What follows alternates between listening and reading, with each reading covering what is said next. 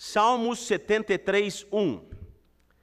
Verdadeiramente bom é Deus para com Israel, para com os limpos de coração. Verdadeiramente bom é Deus para com Israel, para com os limpos de coração. Oremos, Deus amado, não me deixe, ó Pai, atrapalhar aquilo que teu Santo Espírito quer fazer em nossos corações nessa noite. Que o Senhor possa ungir os meus lábios e que o Senhor possa ungir, ó Deus, os ouvidos daqueles que escutarão a mensagem nesse lugar e em outros lugares também, ó Deus. É muito bom, ó Pai, ver o teu povo retornando aos poucos à tua casa e aos teus átrios. É bom, ó Deus, ver os sorrisos. É bom, ó Deus, ver a firmeza, a fé, os gestos de carinho, de atenção, de cuidado a Deus. Hoje de manhã, ó Pai, uma irmã chorando pela sua família. Esse é um lugar onde nós podemos chorar, onde nós podemos nos alegrar. Esse é um lugar, ó Deus, onde nós não precisamos fingir, porque nós estamos diante do nosso Deus. Estamos, ó Deus, com a nossa família, imperfeita como nós somos, ó Deus, mas caminhando para a perfeição. Esteja conosco, em nome de Jesus. Amém. Nós temos aqui no Salmo 73, Salmo de Asaf. Interessante porque quando Jesus Cristo salva a sua vida, Jesus Cristo convida você a viver algo que você jamais havia vivido antes. E é isso que muitas pessoas não entendem essa novidade de vida. Essa vida é tão melhor do que aquilo que nós tínhamos. Ela é tão diferente daquilo que nós vivíamos. Ela é tão diferente que muitas vezes ela parece ser inacreditável. Essa é uma vida incrível. Ela é trazida até nós através da fé. A fé que não é apenas um momento, não é apenas uma decisão que é feita em um culto. Não é. Mas a fé que tem muito mais a oferecer. Paulo já nos avisou que o justo, ele não apenas é salvo pela fé, mas o justo, ele continua a viver pela fé. Que a nossa vida é uma vida de fé. E é por isso que Deus nos dá tempo nessa terra, para que nós possamos entender o desdobramento das maravilhas da fé em nossas vidas. É por isso que ele nos dá mais tempo. Ele poderia e seria muito mais fácil ele simplesmente nos levar ao céu, mas ele quer que nós tenhamos uma vida de fé e essa vida de fé não apenas envolve ter o grande privilégio de falar sobre o que ele fez em nossas vidas, o que ele pode fazer na vida de outras pessoas, a questão de levar o Evangelho, mas existem tantas outras glórias e bênçãos a serem descobertas em nossas vidas. A Bíblia fala frequentemente sobre uma vida abundante. O Senhor Jesus Cristo, ele ele exemplificou essa vida como sendo rios de água viva, fluindo de nosso ventre.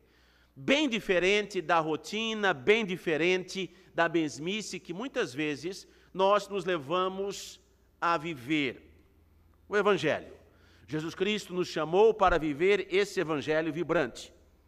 Esse Evangelho incrível, fascinante, e por isso Deus nos dá tempo desse lado da eternidade para que nós possamos viver coisas que apenas poderíamos viver desse lado da eternidade. Uma oração respondida não será uma glória que experimentaremos no céu, é experimentada aqui. Uma comunhão restaurada, a capacidade de perdoar alguém ou de receber o perdão de alguém. Esses cânticos maravilhosos são todas glórias que nós vivemos nessa vida e é por isso que Deus nos dá tempo, tempo para nós. Enquanto nós vivemos esses dias que o Senhor nos dá, esses dias de abundância, esses dias de fascinação, de glória em glória, como diz o apóstolo Paulo, ainda assim algumas coisas não parecem fazer lógica. Eu explico. Quando nós falamos sobre fé, me parece que tem mais fé a pessoa que acabou de aceitar a Cristo, acabou de se converter, do que aqueles que são convertidos por muito mais tempo. Eu não sei se você já percebeu isso, mas essa novidade de vida, esse frescor, essa vivacidade, essa fascinação parece ser muito mais clara na vida de alguém que acabou de se converter. Parece que a nossa fé, a força da nossa fé, ela vive com mais intensidade quando nós nos convertemos, quando nós somos novos convertidos. Eu quero crer que isso tem a ver com a paixão que vive, que vive agora no coração que crê.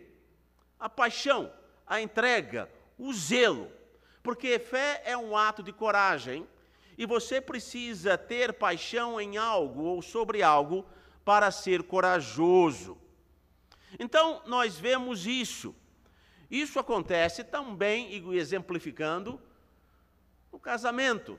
Nós vemos que duas pessoas, dois jovens se conhecem, eles começam a trocar olhares, ele olha mais tempo do que seria normal para um moço olhar para a menina, ele começa a reparar nas coisas que ela gosta, ela começa a mexer o cabelo de uma maneira diferente quando ele está por perto, eles conversam mais, eles parecem, de repente, amar muito a presença um do outro. Eles passam horas e horas falando no telefone e ao telefone, eles mandam mensagens, eles se namoram, eles se apaixonam, os seus olhos mostram isso, existe um brilho, um brilho no seu olhar. E talvez isso seja exemplificado e consagrado de forma maravilhosa no momento do casamento, quando ele e ela, eles olham um para o outro. E nós sabemos que eles se amam com cada fibra de seu ser naquele momento. Mas por que que aquilo tem que acabar? Ou pelo menos perder a intensidade? Ou pelo menos perder a força? Sim, nós sabemos que o amor, ele passa por fases, e o amor, aquele amor impetuoso, ele se torna um amor mais profundo, talvez mais ancorado, talvez mais experimentado. Mas eu quero crer que, tanto no nosso relacionamento com o Senhor Jesus Cristo, assim como o nosso relacionamento com o nosso cônjuge, para aqueles que são casados, eu quero crer que todo início de relacionamento traz promessas, esperanças e expectativas que podem, nem sempre, com raras exceções, podem se tornar menos atraentes ao longo do tempo. O casamento pode perder o seu brilho e a fé pode perder a sua força. Eu já disse isso aqui, eu amo a honestidade da palavra de Deus. Eu amo como a palavra de Deus, ela é completamente transparente, como não há mentira nenhuma nesse livro. Nós temos aqui nesse livro esse homem chamado Asaf, e esse é um homem que perdeu a sua fé. Depois do versículo 1, que é um versículo maravilhoso, olha o que nós lemos no versículo 2.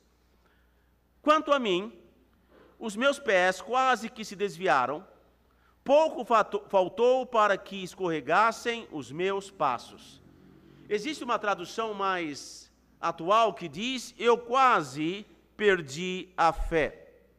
Nós vemos aqui alguém aqui que reconhece essa possibilidade de perder a fé de perder essa fascinação com o Senhor Jesus Cristo, de perder esse primeiro amor ou deixar esse primeiro amor enfraquecer e esfriar de tal forma que para você não importa mais se você vai à igreja ou não, se você canta o hino ou não, se você perdoa o irmão ou não, para você simplesmente não importa mais.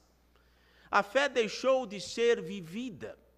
A fé agora é apenas uma palavra. E aqui nós vemos a SAF passando exatamente por essa situação. Eu fico feliz porque nós vemos que a palavra de Deus não demonstra e não mostra apenas heróis, mas mostra que essas pessoas, elas são como nós. Ele diz aqui no versículo 1: sim, Deus é bom. Deus é muito bom, mas as coisas não estão indo bem para mim. Sim, Deus é generoso, mas eu não me sinto muito, muito repleto de coisas. Eu tenho necessidades em, minhas, em minha vida. Deus é um Deus misericordioso, mas eu me sinto rancoroso aqui dentro. Como que nós podemos reconciliar isso? Como que nós podemos resolver isso? Ele diz no versículo 2: Pouco faltou para que se escorregassem os meus passos. Faltou isso para que eu deixasse a fé, para que eu abandonasse o meu Deus. Por quê? Nós precisamos criar em nossas vidas um espaço que é honesto. Eu quero ajudar você a criar esse espaço olhando para esse texto essa noite. Eu queria falar sobre a visão, a paixão e a bênção a visão, a pa paixão e a bênção. Nós vemos essas três coisas aqui. Primeiro ponto vai ocupar quase toda a mensagem e vamos concluir a mensagem com os dois últimos pontos. Nós temos aqui a visão. Nós vemos que Asaf, ele tinha uma perspectiva. Ele tinha e ele fazia uma leitura das coisas ao seu redor. Nós vemos que Asaf, em primeiro lugar, ele olha para as coisas de fora. Olha só, versículo 3: Eu tinha inveja dos nécios, uma palavra não muito usada para, para descrever as pessoas que não, muitos, não são muito sábias, as pessoas que são estúpidas. Eu tinha inveja das pessoas estúpidas, dos tolos, quando via a prosperidade dos ímpios. Eu olhava para pessoas ao meu redor, pessoas que não tinham o temor e a sabedoria de Deus, e eles prosperavam. Asaf está olhando para fora, estava olhando ao seu redor. Ele continua: porque não há apertos na sua morte, mas firme está a sua força. Não se acham em trabalhos como outros homens, nem são afligidos como outros homens. Eles parecem que não são afetados, eles não têm uma consciência. Eles fazem aquilo que é errado e eles não são afligidos. Eles não são incomodados. Eles entram na igreja, você os convida para vir a um culto, eles escutam a mensagem, e aquela mensagem é como se não fosse coisa alguma eles não são afligidos. E você pensa, mas como que eles não são afligidos? Quando eu ouvi a palavra de Deus, eu sabia que eu estava indo para o inferno, mas eles não se importam, são indiferentes. E você olha para fora e você pensa, será que vale a pena ter fé? Versículo 6. Por isso a soberba o cerca como um colar. Vestem-se de violência como de adorno. São pessoas violentas violentas com as suas esposas, gritam com os seus maridos, com os seus filhos. São pessoas violentas, são pessoas que falam palavrões, são pessoas que usam da, da violência. Isso não as abala. Os olhos deles estão inchados de gordura. Eles têm mais do que o coração podia desejar. Eles não têm falta de coisas. E eu estou aqui lutando dia a dia pelo meu sustento. E essas pessoas, elas estão passeando, elas estão postando fotos ali na Riviera Francesa, indo para Fernando de Noronha, elas parecem não ter dificuldade nenhuma. Elas não dão um centavo para ajudar missões e parece que não faz menor diferença para elas. Versículo 8: são corrompidos e tratam maliciosamente de opressão, falam arrogantemente. Falam arrogantemente no Congresso, nas CPIs, se consideram semideuses. Quando um congressista, quando um senador chega em um lugar, a polícia fecha o lugar. Os batedores, eles se asseguram de que ninguém vai poder chegar perto deles. Eles são arrogantes, eles são o centro das atenções, eles passeiam ali os atores e as atrizes das novelas e dos filmes, eles não podem entrar em um aeroporto que as pessoas veem em adoração, pedindo um autógrafo, uma selfie deles. Eles se sentem importantíssimos. Põe as suas bocas contra os céus. Eles não pensam duas vezes em falar contra os céus, contra Deus, e as suas línguas andam pela terra. O seu assunto é daqui da terra, mas eles não poupam esforços para falar mal contra os alienados os que vão para a igreja no domingo à noite, aqueles que saem de suas casas com as suas Bíblias, seus filhos bem vestidos, eles nos chamam de alienados, eles nos chamam de xiitas. Versículo 10: Por isso o povo dele volta aqui, e águas de copo cheio e se lhe espremem. E eles dizem: como o sabe Deus? Há conhecimento no Altíssimo? Não, não. O conhecimento não está na Bíblia. O conhecimento não está na igreja. O conhecimento está na ciência, o conhecimento está em nossos filósofos. A Bíblia está repleta de superstições, repleta de, de coisas antigas. Alguns deles dizem: não há Deus. Eis, versículo 12: eis que esses são ímpios e prosperam no mundo, aumentam em riquezas. Asaf está olhando para fora. Ele está olhando ao, para o mundo ao seu redor. E talvez você poderia ter a mesma reação de Asaf. Eu às vezes me sinto tendo a mesma reação de Asaf.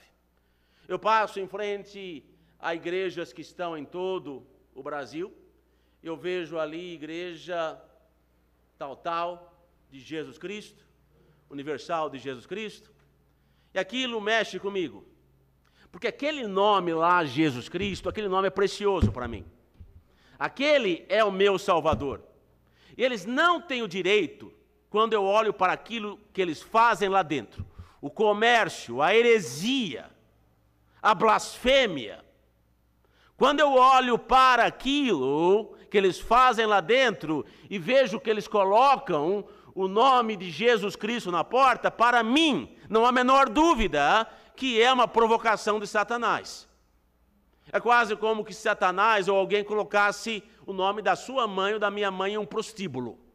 É uma pura provocação. Quando eu vejo matérias após matérias falando mal de crentes, e sempre tendo e remetendo e usando como exemplo os, os, os, os, as pessoas mais bizarras dentro daquilo que é chamado de cristianismo, nos colocando no mesmo patamar de charlatões e de enganadores, sequestradores da fé. Isso me incomoda. Isso me incomoda aqui dentro. Quando eu vejo, quando eu vejo criminosos serem soltos, quando eu vejo que alguém que mata uma mulher, a sua esposa, não vai passar mais do que 20 anos, às vezes 15 anos na cadeia por bom comportamento, como que você pode chamar de bom comportamento? Como que você pode dar essa chance? Quando eu vejo as leis mancas, quando eu vejo que até a polícia muitas vezes que tem que está aqui para nos proteger, ela é truculenta e ela é, é algo que não deveria ser. Eu olho para fora e eu penso muito como Asaf. A fé pode balançar, mas a resposta não está em olhar para fora. A resposta também não está no versículo 13 em olhar para dentro. Asaf para de olhar para fora, ele começa a olhar para dentro. Na verdade, que em vão tenho purificado o meu coração. Não vale a pena. Não vale a pena, pensa o jovem, eu esperar por aquela jovem temente a Deus, por aquele jovem que ama o Senhor, não vale a pena. Eu não vou fazer isso. Todo mundo está se divertindo. Esse jovem apenas uma vez na vida, eu não farei isso, eu me recuso. Vai ser em vão, eu vou viver em vão. Em vão tenho purificado meu coração e lavei as minhas mãos na inocência. Pois todo dia tenho sido, versículo 14, afligido e castigado cada manhã. Isso me incomoda. A vida cristã é uma vida que, a olhar para dentro, me incomoda. Se eu dissesse, versículo 15, falarei assim, eis que ofenderia a geração dos teus filhos. Existem coisas que eu não posso falar, que eu guardo aqui no meu coração. Mas se eu falasse, eu ofenderia as pessoas. Então eu prefiro não dizer, não abrir a boca. Mas ele diz no versículo 16: quando pensava entender isto, foi muito doloroso. Ele está dizendo aqui, Asaf está dizendo o seguinte: que quanto mais ele pensa, mais dói, mais frustrado ele está, mais afligido ele está, mais inconformado ele está. Ele olhou para fora e ele não viu nada que pudesse ajudá-lo. Ele olhou para dentro e ele não viu nada que pudesse ajudá-lo. Primeiro ponto é a visão. Você perde a sua visão quando você olha para outros e você paralisa a sua visão quando você olha para dentro. Não é para olhar para fora, não é para olhar para dentro. Você pensa muitas vezes que quando você tem Jesus, você sempre será melhor, estará melhor do que a pessoa sem Cristo. E essa não é a verdade, e esse não é o mundo em que vivemos. Não é assim que funciona.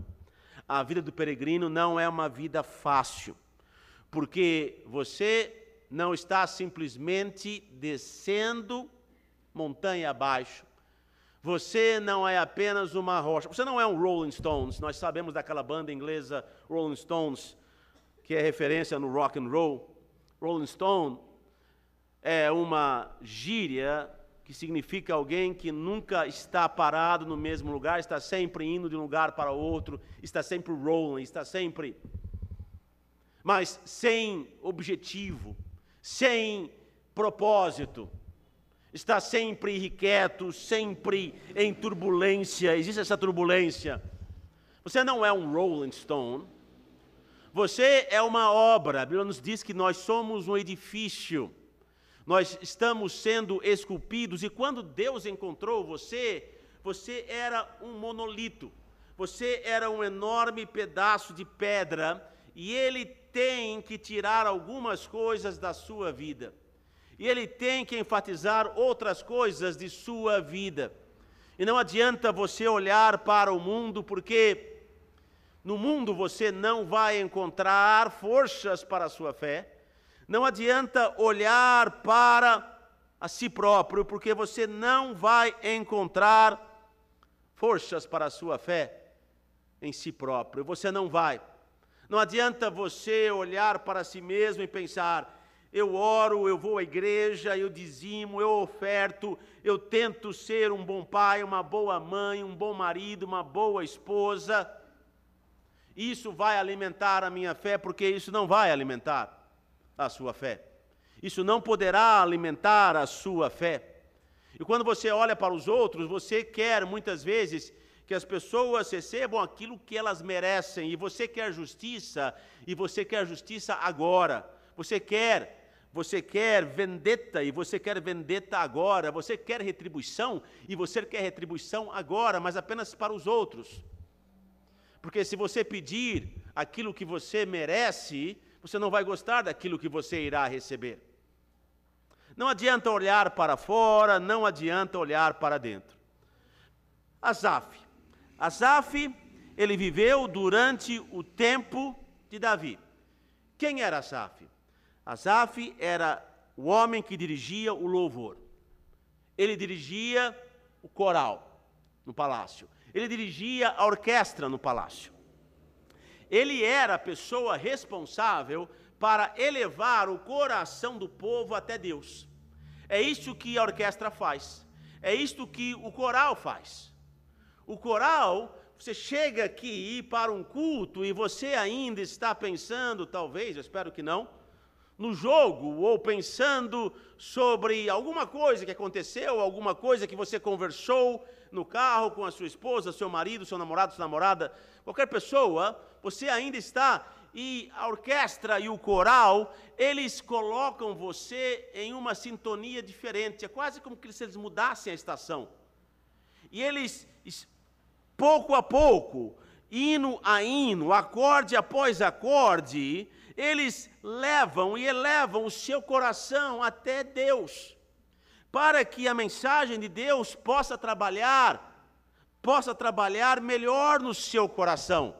Quando você chega para a mensagem, o seu coração já está pronto, ele já está em paz, ele já quer mais de Deus, ele já quer ser tocado por Deus. Se você deixou a música que louva a Deus trabalhar em seu coração, porque é possível que você não tenha deixado, e muitas vezes isso acontece.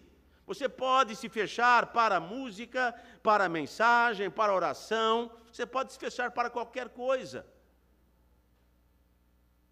Então, Asaf era responsável para elevar o coração do povo de Deus em um tempo onde a presença de Deus era intensa. Mas esse homem tinha sua visão no lugar errado. Ele começou a olhar para fora, ele começou a olhar para dentro, e no versículo 17, tudo mudou quando ele começou a olhar para cima. Versículo 17: Até que entrei no santuário de Deus, então entendi eu o fim deles. Então entendi eu o fim, porque nós estamos olhando para o meio, e Deus nos faz ver o resultado, Deus nos faz ver a consequência, Deus nos faz ver o final do caminho. Lembre-se que Asaf, ele trabalhava ali, ele servia no palácio do rei Davi. O rei Davi foi proibido de construir o templo. Então, quando ele fala sobre santuário aqui, ele não está falando sobre o Santo dos Santos, porque o Santo dos Santos não havia sido construído ainda. O templo não havia sido construído, era Salomão que iria construir. Então, ele está falando que, de fato, num lugar onde ele se encontra com Deus. Santuário aqui é o lugar santo. O lugar santo é o lugar onde você se encontra com Deus. É o seu quarto. Talvez seja o seu carro quando você está indo para o trabalho amanhã cedo. Talvez seja ali naquele seu cubículo ah, no metrô ou no ônibus. Aquele lugar é o seu santuário você fez daquele lugar um santuário, porque aquele lugar é o lugar onde você está se encontrando com o Deus Todo-Poderoso. Havia um tempo onde apenas além do véu você podia encontrar o santuário, o Deus Todo-Poderoso. Hoje, através de Cristo, você pode fazer de qualquer lugar um santuário. E nós vemos aqui que Asaf, ele reconhece que ele tinha a sua visão no lugar errado. Porque quando você olha para fora, você vê apenas o meio. Quando você olha para dentro, você apenas vê um processo inacabado e frustrações. Mas quando você olha para cima, quando você olha para o santuário, você entende Deus e a sua visão é restaurada. Volte a sua visão para Cristo. Volte a sua visão para Deus. Quando foi que você deixou os seus olhos e tirou os seus olhos dele? Eu garanto que foi naquele momento que as coisas começaram a se enrolar em sua vida. Aqui Asaf diz: Eu entendi o fim deles. Eu entendi que Deus permite que o homem esgote todos os recursos do seu eu para que ele possa chegar-se a Deus. Sim, alguns homens, sim, eles preferem viver as suas vidas completas em bancarrota espiritual e emocional. Eles passam por aquela porta e eles já esgotaram tudo tudo que o mundo poderia oferecer. Eles conhecem a frustração, eles conhecem o vazio, mas eles se recusam, eles não querem, eles não aceitam. Mas Deus dá uma chance. Você não terá uma visão se você olhar para fora, você não terá uma visão se você olhar para dentro, você terá apenas uma visão se você olhar para cima, viver na presença de Deus buscar a presença de Deus. O maior dom que nós temos é esse dom do véu, do véu que foi partido e essa presença de Deus. Mas eu quero avisar uma coisa para você, para o crente, o maior dom pode se tornar também uma maldição. Todos nós aqui já vimos, alguns de nós somos pescadores bons pescadores. Mas ah, eu quero crer que nós tentamos não pensar muito sobre o sofrimento do peixe. O sofrimento do peixe quando ele é tirado da água. Já viu um peixe fora d'água? Ele está ali e ele está tentando, ele está tentando, tentando encontrar água onde apenas existe ar. Ele no começo, ele está ali se debatendo. Ele está se movimentando, movimentando, movimentando. Mas se você olhar para aquele peixinho, é triste. Porque vai haver um momento que ele vai deixar de tentar. É esquisito isso, porque mesmo ele parado ali, muitas vezes quando você o pega, se você colocar na água, ele, ele volta a viver. Ele vai e ele. Não é que ele está morto. Ele demora um pouquinho para morrer. Mas tem um momento quando o peixe, ele simplesmente parece que ele desiste. Ele tenta, tenta, tenta encontrar água, ele tenta trazer água através das suas barbatanas, ele não encontra. E ainda que ele não esteja morto, ele desiste. Porque ele almeja tanto essa água? Porque ele foi criado para viver na água. Uma coisa aconteceu quando você nasceu de novo. Você, quando nasceu de novo, você foi criado para viver na presença de Deus.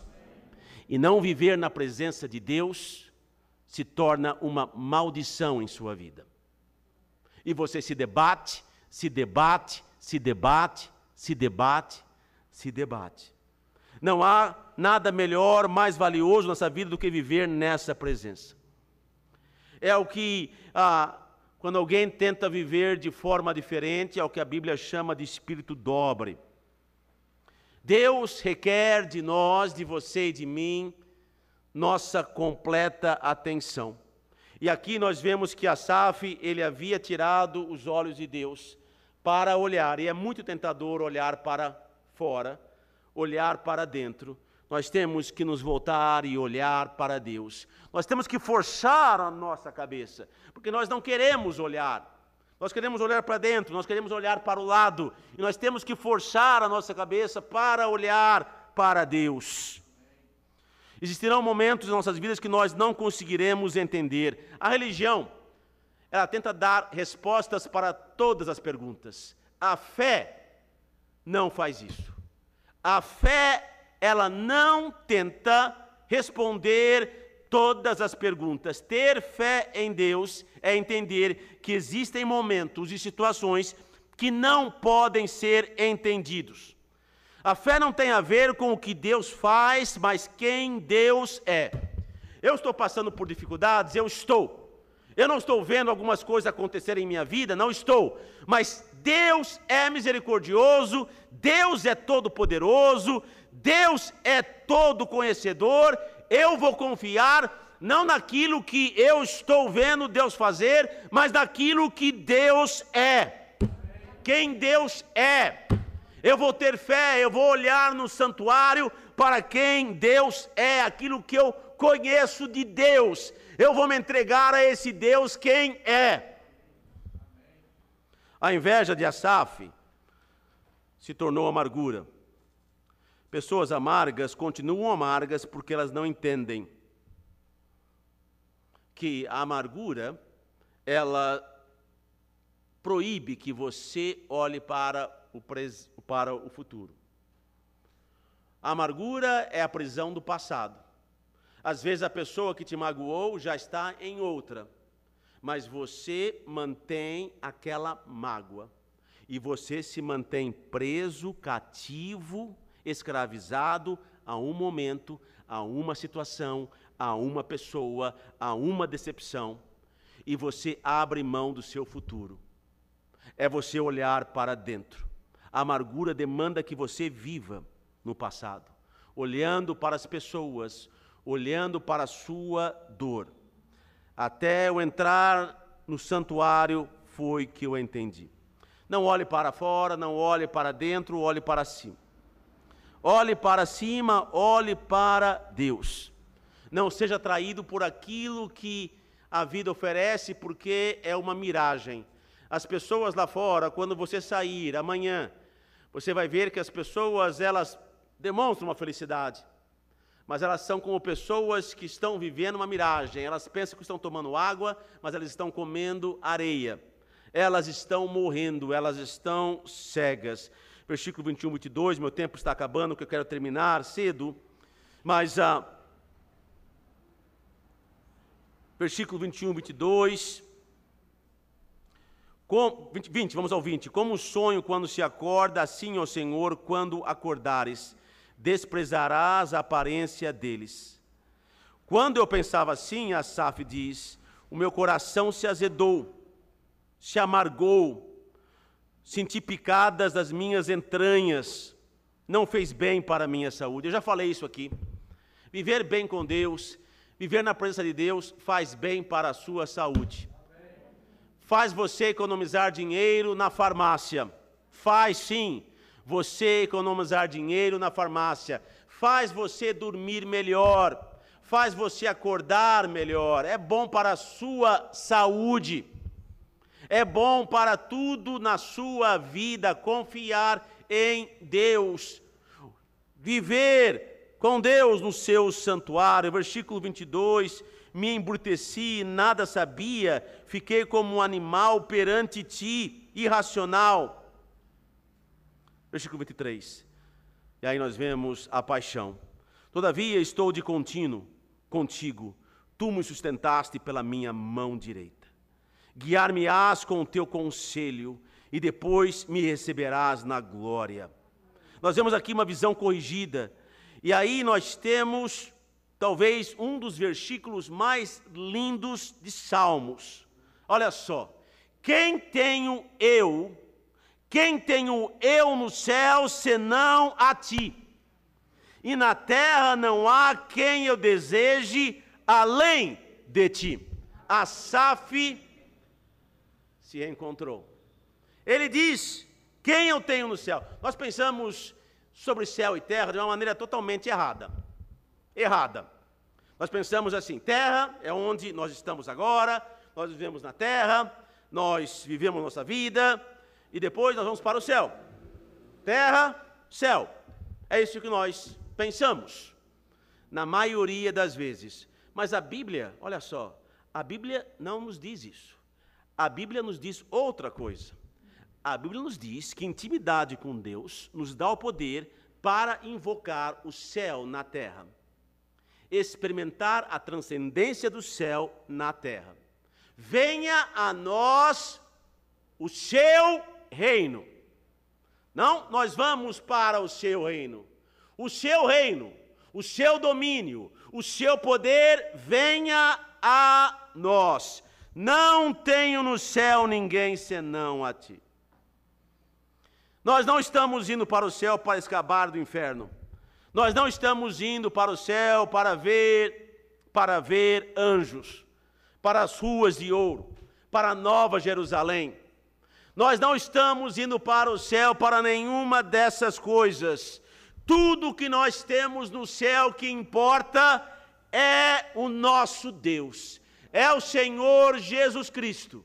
Tire Cristo, tire o Pai do céu, e o céu se tornaria com as suas ruas de ouro, com a árvore no meio da nova cidade, com toda aquela beleza, o céu se tornaria um segundo inferno se tornaria uma agência do inferno, se tornaria ali uma franchise do inferno, porque tudo que nós temos no céu, tudo que nós temos no céu de precioso é o nosso Senhor. Interessante como o Senhor Jesus Cristo pregava o Evangelho. Quando ele encontrou ali o mancebo rico, em, o jovem rico, em Mateus 18, ele não falou sobre o inferno. O jovem queria a vida eterna e o Senhor Jesus Cristo, ele não disse, fuja do inferno. Ele disse, siga-me. O céu não é uma fuga do inferno. Quando nós lemos em Atos Pedro pregando a mensagem onde milhões de pessoas, onde milhares de pessoas se converteram, nós vemos que a sua ênfase não era o inferno, a sua ênfase era glorificar o nome do Senhor Jesus Cristo. Eu não quero prometer para você aqui que está essa noite, ou que me escuta, uma vida mais fácil, uma vida mais próspera. E eu não quero nem dizer para você que você que você deve buscar a salvação de Deus para fugir do inferno. Eu quero dizer para você que o Calvário dá a você a chance de conhecer a pessoa mais incrível, mais maravilhosa, mais misericordiosa, mais gloriosa, mais inesquecível que você jamais conhecerá, o Senhor Jesus Cristo. Nós não temos ninguém no céu senão o Senhor. Ele é a nossa bênção, Ele é a nossa porção e na terra não há quem eu deseje além de ti. Será que nós já chegamos nesse lugar? Esse é o lugar que nós precisamos chegar. Eu não desejo nada além de Jesus Cristo. Nada além de Jesus Cristo em minha vida.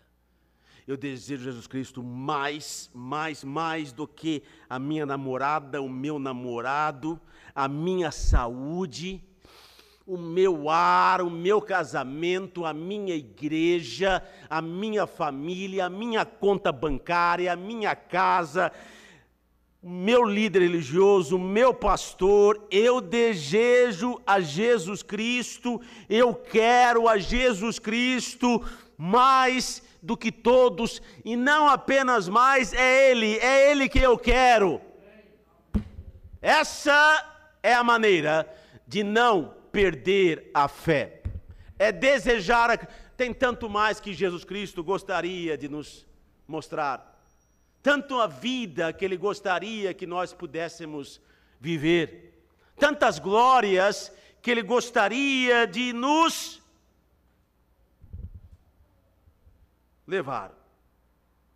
Quem tenho eu no céu, senão a ti?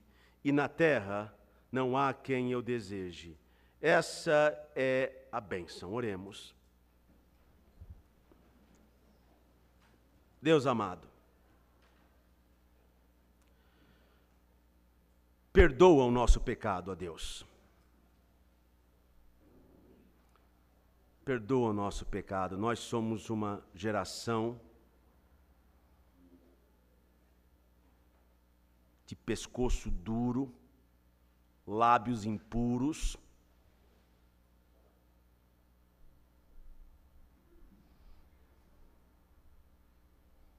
Nós oramos muito pouco. Nós não amamos a tua palavra como deveríamos amar.